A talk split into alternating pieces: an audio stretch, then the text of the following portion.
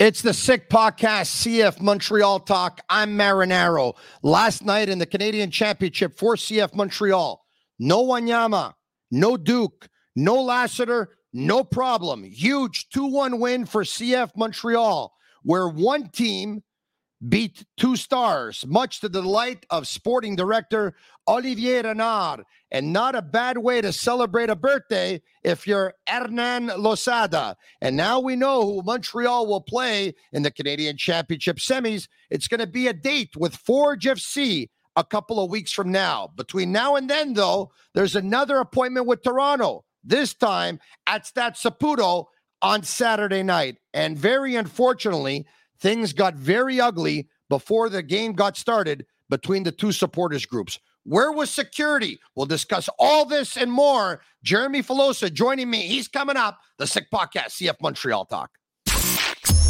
Turn up your volume. Because you're about to listen to The Sick Podcast. Sick Podcast. CF Montreal Talk. Here's the chance. Here's the chance. They've got the goal. Absolutely incredible. Cameron Porter delivers the goal to send Montreal Impact into the CONCACAF Champions League semi-final. The sickest CF Montreal podcast. It's gonna be sick. Sick, sick, sick. Marinaro, I bring in Jeremy Filosa right away. Jeremy, what's going on?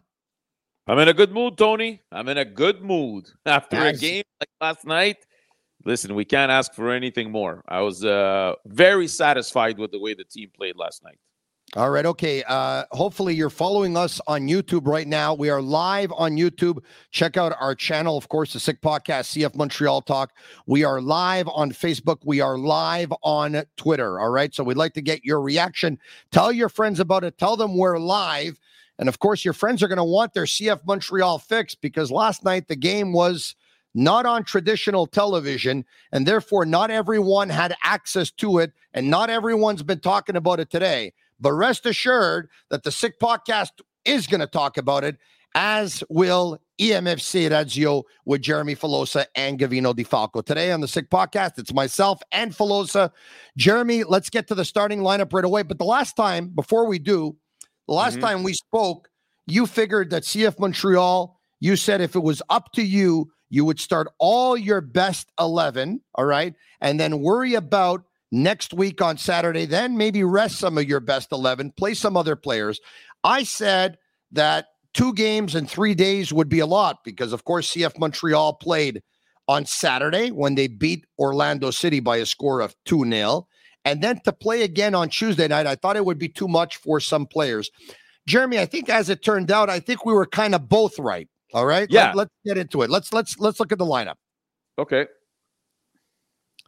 So there you have it. Jonathan Sirois, your starting goalkeeper.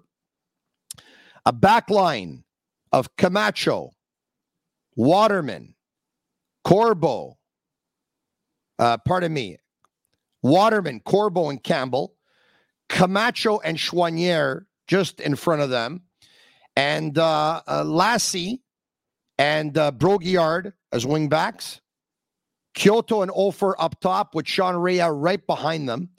And of course, on the bench, Ketter, Thorkelsson, Saliba, Herrera, Miljevic, Lassiter, and Ibrahim. Uh, you know, Jeremy, um, before the uh, before the show started here, I said no Wanyama, no Duke, no Lassiter, no problem. So some players were given a rest, but it was nice to see Romell Quioto start the game from the get go. Yeah, it was pretty much uh, halvesies uh, for uh, CF Montreal. You know, we talked about it at the end of last show where we thought Hernan Losada would probably go halfway. Seven starters from last night's game had also started the game on Saturday, so it's more than half.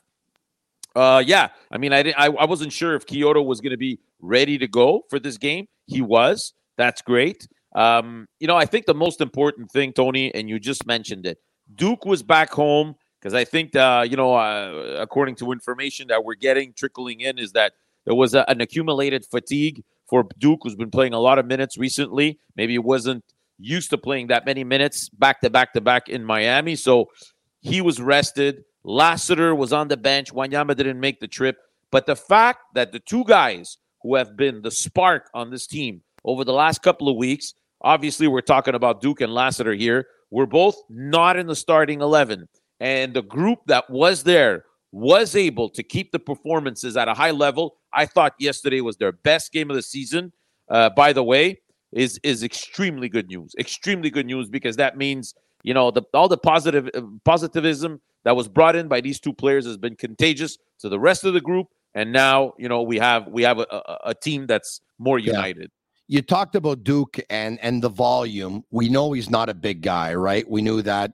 Sean Rea neither is not the biggest in stature. He's not the biggest body either, and that's why sometimes you have to manage their minutes. Uh, they won't be able to start every game. They won't be able to play every game. Sometimes they're probably going to have enough gas in the tank to give you a real good spark coming off the bench. And um, and so there you have it. And, but that's okay because this team now, after making that deal in acquiring Lassiter and acquiring Duke, plus the injured players coming back. Now there's a depth to this team and a balance to this team that wasn't there in preseason, yep. nor was it at the beginning of the season. All right, let's take a look at what Toronto had. We'll bring up their lineup. Sean Johnson uh, was your keeper, of course. Kobe Franklin, Rosted, Mabika, Laryea, Coelho, Mark Anthony Kaye, Servania, Insigne, Bernardeschi, and CJ Sapong.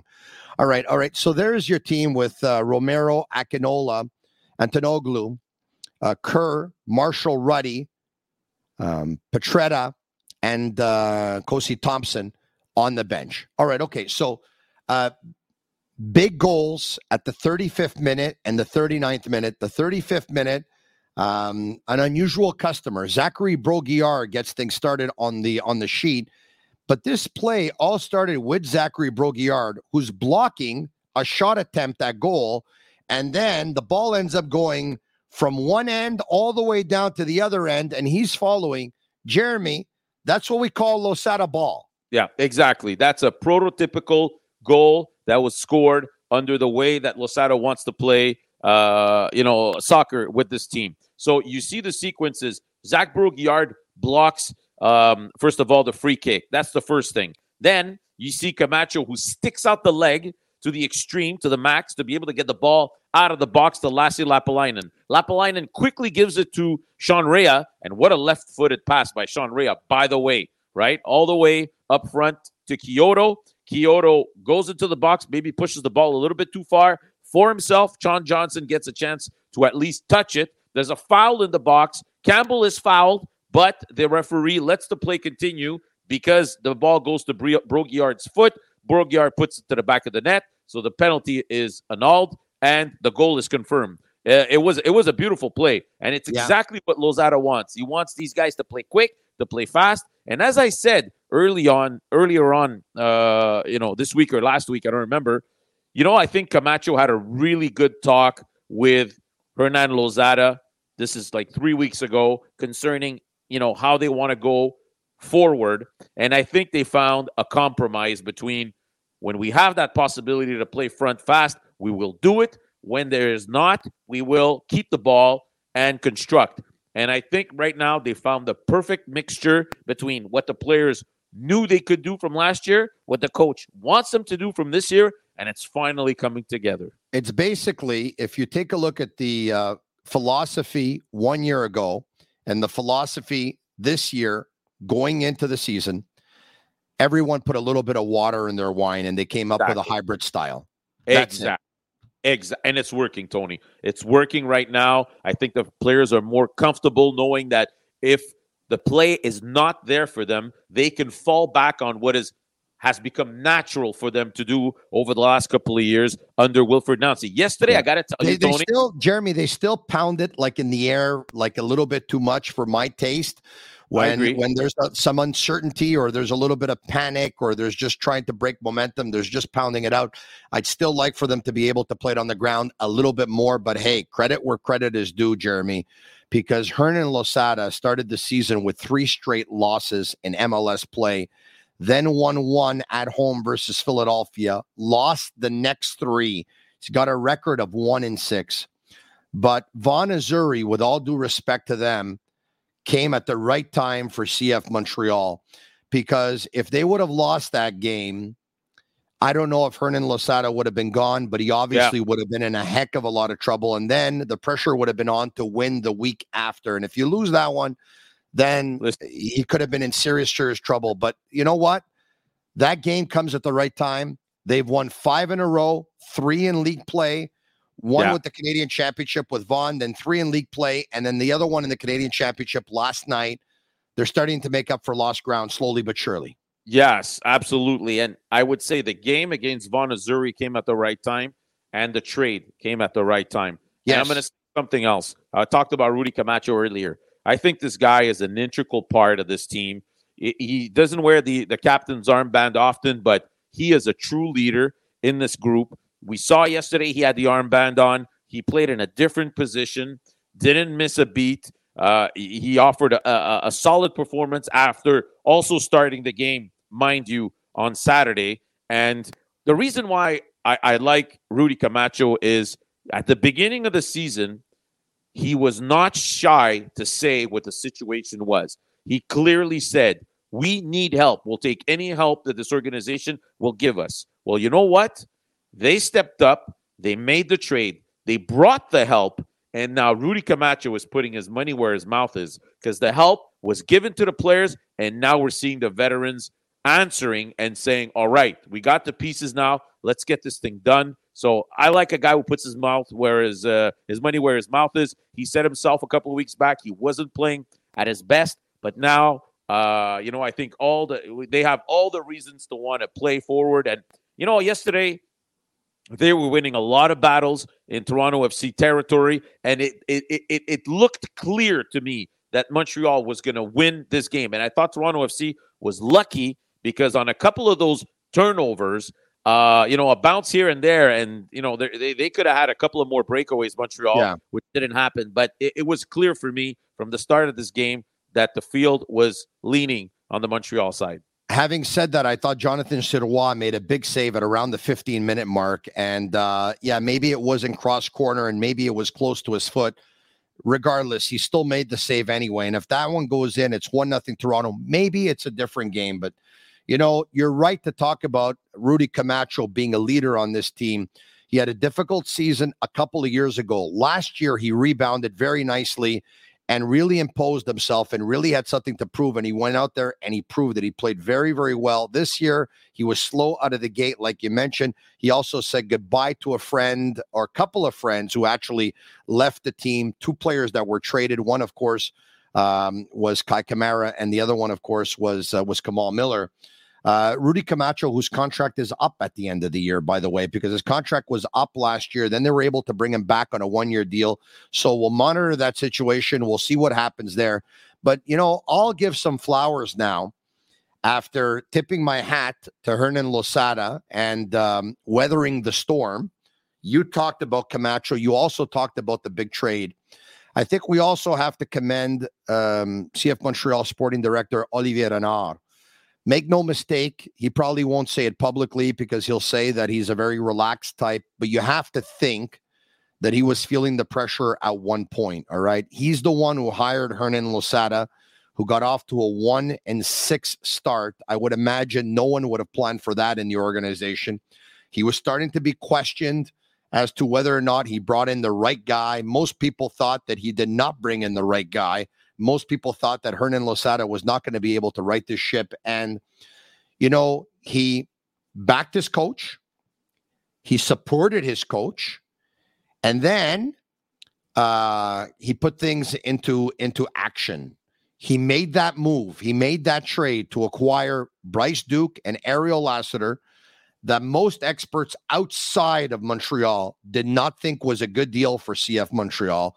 I've said this before and I'm going to say it again. I am very happy that here on the Sick Podcast, CF Montreal Talk, we believed from the onset that it was a move that was going to help CF Montreal, that it was essential for CF Montreal, that it was going to provide a spark to CF Montreal, and that it was going to give depth to CF Montreal. They desperately needed a player who could take some weight off of Sean Rea's shoulders. In the meantime, wait for Matko to come back provide some depth at the number 10 position add some creativity to the offense. In Lassiter, getting a guy who can play second forward, getting a guy who can play second wing, and much to our surprise, we're we're, we're learning that he can even play left wing back, which a lot of people doubted he could. We didn't care much about the GAM money that went to Inter Miami on this show. They had it to spend it anyway. We also thought that, you know what, if they sell Kamal Miller, they're going to get some money back. If they sell Bryce Duke in a couple of years, they'll get some money back. Olivier Renard made the right moves. And another thing that he did, he issued a wake up call to the veterans. And then that sparked that conversation between Camacho and Losada. And now all of a sudden, Hernan Losada's won over his team, Jeremy, because at the beginning of the year, I can tell you this there were some players who were not sold on what the coach was selling and um, weren't sure that they'd be able to turn it around. And when things Yeah. are going bad, it's easy to sink, but it takes some character to pick it up and say, okay, you know what? We can do this. And they've done it. So they deserve a lot of credit. So listen, I mean, um, you know, uh, obviously, I didn't like the way things ended with Wilfried Nancy. I also was a little skeptical when I read all the articles that came out of DC after he left that organization. I did not ask for his head at the beginning of the year because he simply didn't have the players. The reality is, you had certain guys that were starting games at the beginning of the season who right now are not even dressed. This is the reality. Okay, so it was not, um, you know, you, you couldn't expect him to do much with the with the, the lineup he had, and also with everything that happened, the turmoil in the winter, and a lot of guys still being shaken up, you know, with all that turmoil. So, you know, I thought it was very, very early to to judge Hernan Losada. I think we'll be able to judge him more with the players that he's going to have on hand over the next couple of weeks. The only thing I would tell you is, Tony, I find this team has this bad habit of bringing in those players that they need, you know, in the spring. Get these deals done in the winter, Tony. You know, Rod Fanni. Do you remember Rod Fanni signing in like March or whatever it was? Yeah. Uh, Rudy Camacho last year came in late. Uh, we remember Kei Kamara last year In, in in. Rod Fanni's in Rod Fanni's case, when it became obvious that they needed a center back, and Rudy Yeah. Camacho's case, when it became obvious that they needed a center back as well. Yeah. Exactly. But but Tony, it was also obvious that they also needed uh you know a left-footed player. It was also obvious that they were probably going to need an, another number 10 once Matko went down. Don't wait till the spring to make your moves. You know, it, it- from what we're Well, hearing hold on, is hold on a second. There are there are intangibles though. If if I'm Olivier Renard and I absolutely want Bryce Duke, okay, Yes. and, And, they wanted believe- Kamal Miller. They Hold on wanted Kamal Miller. but I believe that I can get him at some point. But the deal's not to be made because maybe Inter Miami doesn't want to trade Bryce Duke before the season. Jeremy, don't forget it was it was a month before that they extended his contract. Inter Miami. He Right. was in their plans. It leads me to believe that a deal for Bryce Duke was not available in the offseason.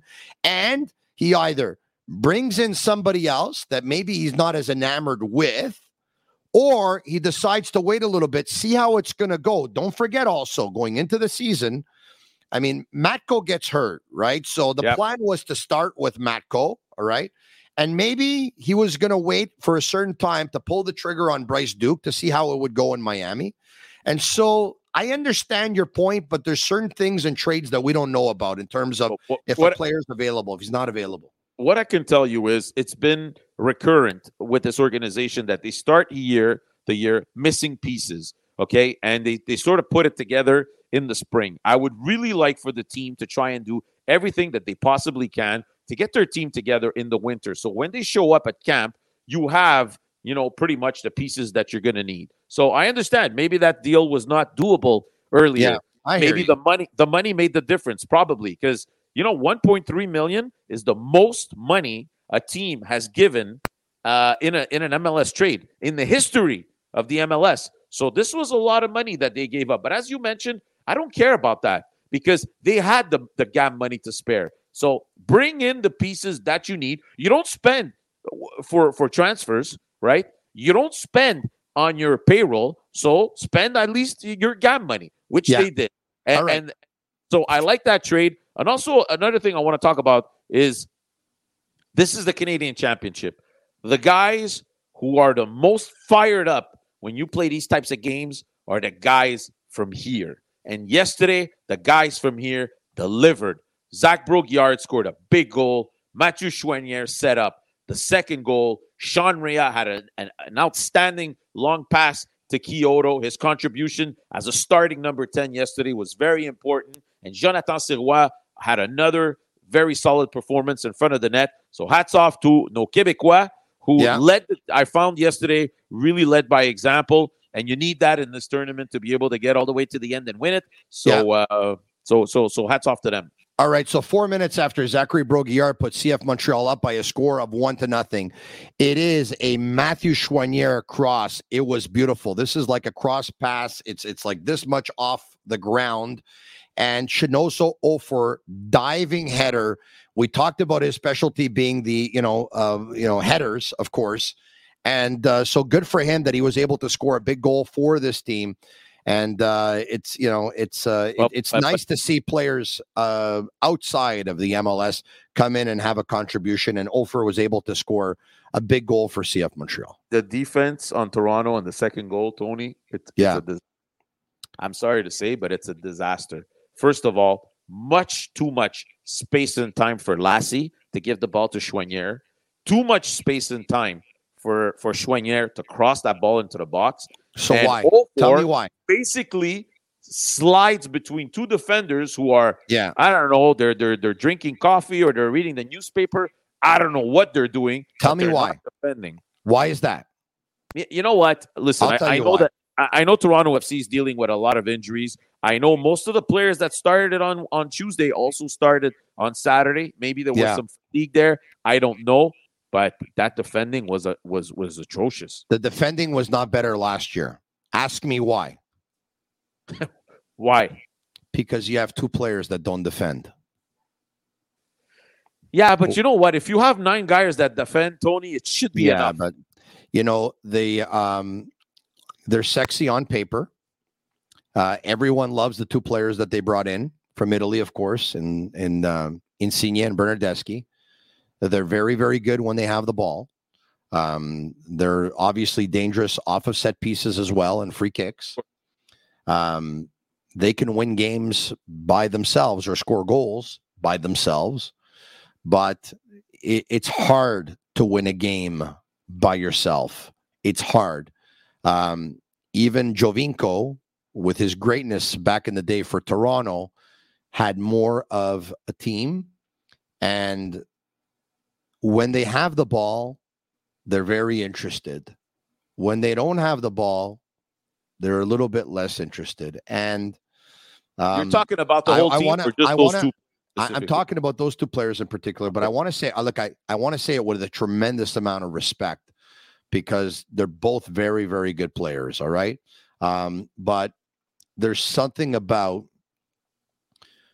going to get players who have played in Italy for a very, very long time, and all of a sudden they're 30 years old, and compared to getting them from somewhere else in the world when maybe they're a little bit younger and obviously not as proven and and and hungrier. Uh so um you know they once again when they have the ball it's great. And another thing that happens with that team and this is Insigne and Bernardeschi are so much quality they're so good that they think the game a certain way and when Insigne has the ball and he crosses it in the box, or he's trying to, to to deliver a pass through the channels or a through ball, he's expecting somebody to be there.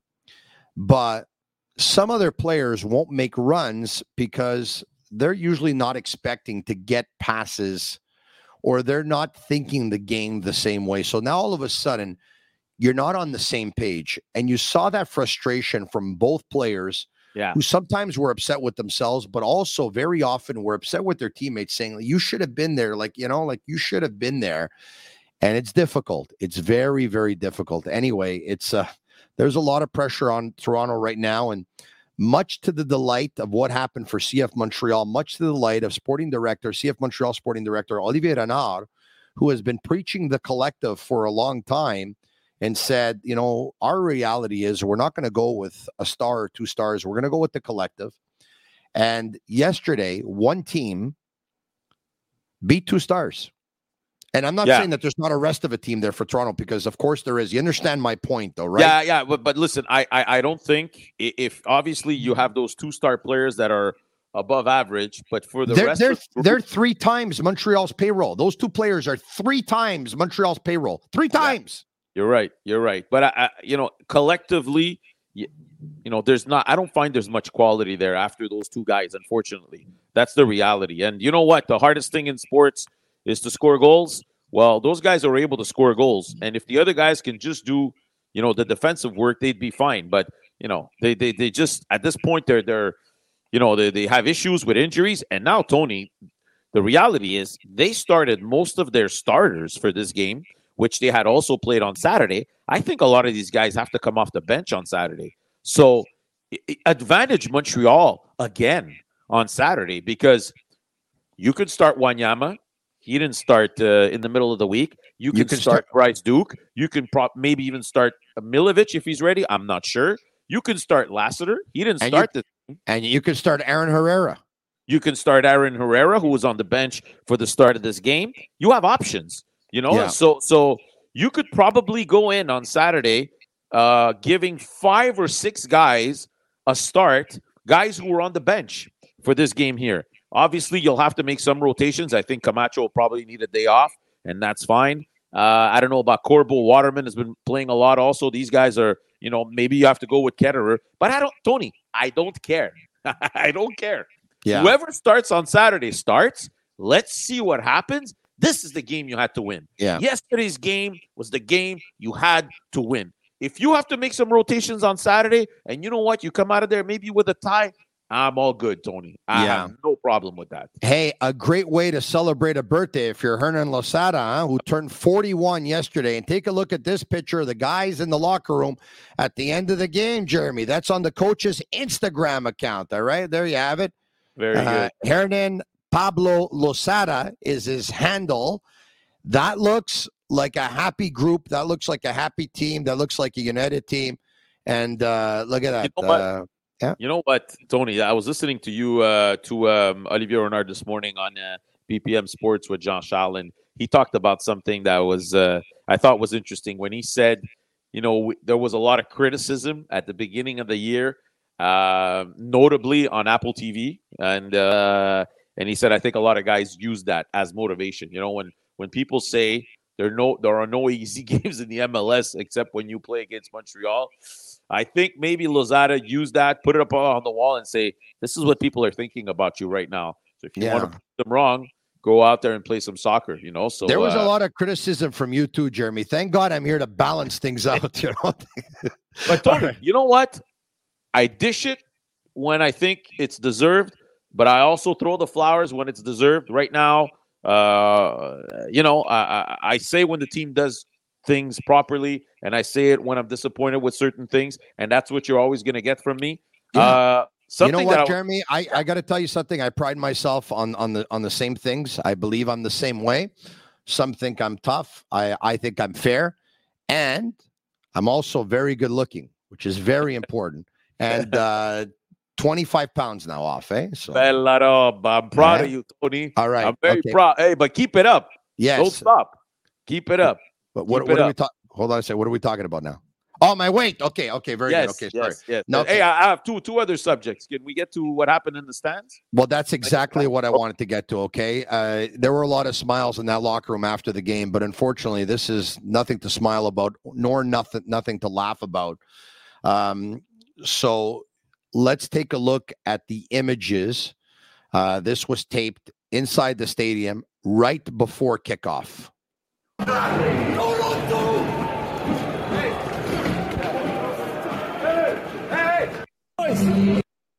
All right. Okay. Uh, in those images, that section is the section where uh, the collectif, MFC, and 1642 Montreal, they were sitting in that section. The information that I have, it's the supporters, it's the uh, supporters Yeah. section for the away team. The information I have is that there were about, give or take, 30 members that were there, uh, probably 20 from one group and probably 10 from another group. And those are Toronto FC fans who made their way to that section and fights broke out. That video that you saw is also at the end of everything I've been told. All right. So there were a lot more fights. There were a lot more people. That's why there's only a few people there.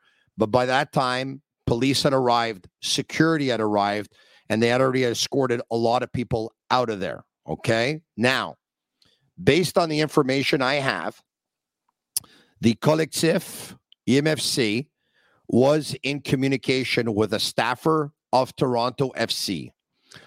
On Thursday, uh, they were told that there was going to be certain security measures that were going to be put in place for their safety. Let's bring up those security measures. This was a PDF document that was attached to an email. Security, police staffing. Number of security guards, six. Guards location, main aisle and kill row. Number of dedicated security supervisors, one. Kill row if required. Guards will ensure only your group members are in the section. Number of police officers dedicated, two officers. Guest services staffing, number of staff, two. Located at the entry to the section, not dedicated to the supporters section. That was on Thursday. There was supposed to be a call set up on Tuesday between a Toronto FC staffer and members of collective EMFC. But they received this email 15 minutes after the meeting was actually supposed to take place on Tuesday game day. Hi, all. Unfortunately, due to unforeseen reasons, I will have to cancel the call. I'll send out the visiting supporters document later tonight. And any questions, please call me. Um, now, this is the information I've been given, Jeremy. All right, the, the information I've been given uh, from um, you know someone close to the collective MFC was that Thursday there was a PDF document that was sent, and then Tuesday's call was canceled 15 minutes after it was supposed to take place. Yeah. All right. Now, if something is off there and it's a day before or two days before or whatever, I don't know. If there's something missing, I'm only going by the bits and pieces that I was, you know, whispered in my ear. Listen, I mean, whatever happened, uh, Tony, it can't happen. I'm sorry to say, but on those images, we see guys falling down steps. Guys could have been injured seriously. Guys could have died. You, you, all you need to do is you know, bang your head on one of those steps, and you, you don't know what ha- what can happen. These things cannot happen. I don't know whose fault it is. Obviously, Toronto FC. I'm not sure where the security was, but clearly they weren't close enough to to to to, to, to stop this before it happened. And now the problem is, Tony, is we have another game between these two teams in just a few days at Saputo Stadium. So now, if the organizations don't take charge of this and put an end to it, or at least uh, you know, hand out some sanctions, you might have some people here in Montreal who are going to want to get back at these guys, or you know, I'm not sure what, but we can't have this happen in Montreal in a couple of days. We need to be able to uh, coexist. Will there be a supporter section reserved for Toronto FC fans this weekend? I'm not even sure. I'm not even sure it would be a wise thing right now. So I'm not saying CF Montreal shouldn't let them in, but at the same time, maybe it would be a good idea to to take a breather here uh, because I was also told, Jeremy, for what it's worth, that um, um, someone asked a security guard for help or a staffer uh, and was told that it was not their problem. And um, someone else was received a comment that it was payback for 2021 because of you know it did happen in Montreal where Montreal's supporters went after a supporter of Toronto FC. Once again, there I don't know the entire context. All I know are bits and pieces uh, every time these stories come up. But you're right when you say this can happen. And look, it's not the only place it happened. And unfortunately, it happens in stadiums all the time, not only in soccer, but in other sports as well. It doesn't make it right. It makes it extremely unfortunate because sports is supposed to be able to bring people together. And it's one thing to be a very, very passionate member of, you know, a fan of your team and other passionate members, uh, passionate fans of other teams on the other side. But at the end of the day, you can go there, you can chant all you want, you can cheer all you want, you can boo all you want, you can applaud all you want. But sports would see, be, be so much more beautiful if when the game was over, uh, you know, you shake hands with fans of the other team and you say, good match. I had a chance to witness that, as a matter of fact, uh, at the last Euro when um, Morocco was was was playing France, and I actually watched the game at Morocco headquarters, and the headquarters for the France supporters in downtown Montreal was probably was on the same street, on the same side of the street, about hundred feet away. And so, as we made our way back to our cars after the game, uh, I have to tell you the the supporters of the French national team were uh, applauding the supporters of the Moroccan national team, shaking hands, saying "good game," hugs, selfies, pictures. That's a beautiful thing. Those images last night are Yeah. are are extremely saddening and disappointing. Yeah, and, and obviously it's going viral right now on social media. I think that video specifically has over 250,000 views. You know what's sad is I was looking at uh, the views. The the Montreal's first goal, I think it was, had 25,000 views, and the incidents in the stands had 10 times as many. So you know that's what people are going to remember, unfortunately. So uh, and and last subject I- I'd like to talk about, if Yeah. that's okay. Yesterday, uh, I was watching the game and working the game from home, and so I took advantage. I don't have a chance. Well, but before you before you get there, do you think Toronto should be sanctioned um, in some way, shape, or form, even not only on the road but even at home?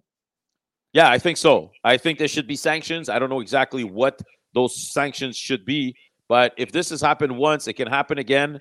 Uh, I remember that Montreal itself sanctioned. If you remember well, this was the beginning of you know that whole fight between the Impact and the um, uh, the supporters group, uh, the Ultras. Obviously, there was the rebrand, but this incident with Toronto FC also uh, you know, the the the, the I I I think uh, certain people were banned from the stadium for a certain amount of time. I'm not sure, but you know, th- something has to happen because this can't happen again. Obviously, Yeah, and please, Montreal, show your class. Don't go with the whole eye for an eye thing on Saturday Yeah. night. I mean, violence really just doesn't solve anything. Go Yeah, ahead, Jeremy. Absolutely. Okay, so the last subject I want to talk about is yesterday. I was pretty active on uh, on Twitter. I was tweeting during the game, and as I'm tweeting, I keep I'm getting messages from friends telling me there's a game on tonight. How I, I didn't know. How come? And these friends of mine that are tweet are, are texting me, they're they're not huge soccer fans. They follow the team sporadically Casually, casually. casually. Exactly. Didn't know the game was on. Didn't know where to find the game. I mean, it's always surprising to me because I got my my face stuck right against the window, so I always know what's going on with the team. But the reality is, the casual fans, and they, I, we need these casual fans.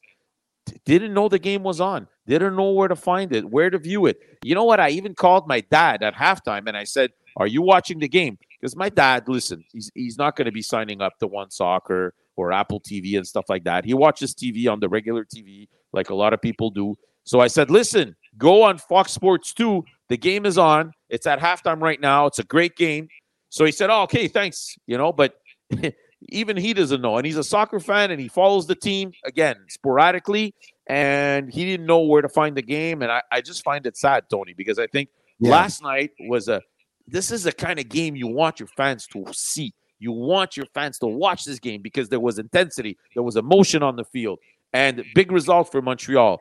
These are the kinds of things that get people riled up. It's the kind of things that get people to say, "I'm going to buy a ticket for the next game."